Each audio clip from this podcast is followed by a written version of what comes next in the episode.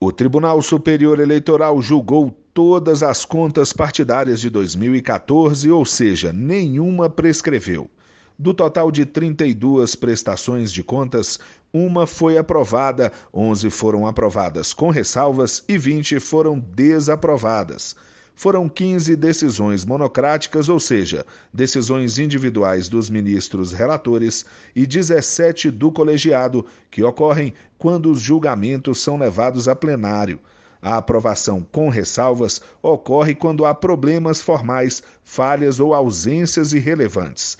Já a reprovação se dá quando há irregularidades que comprometam as contas, nos casos em que documentos e informações são apresentados de forma que não seja possível atestar a movimentação financeira do partido e quando fica comprovado que as informações não são verdadeiras.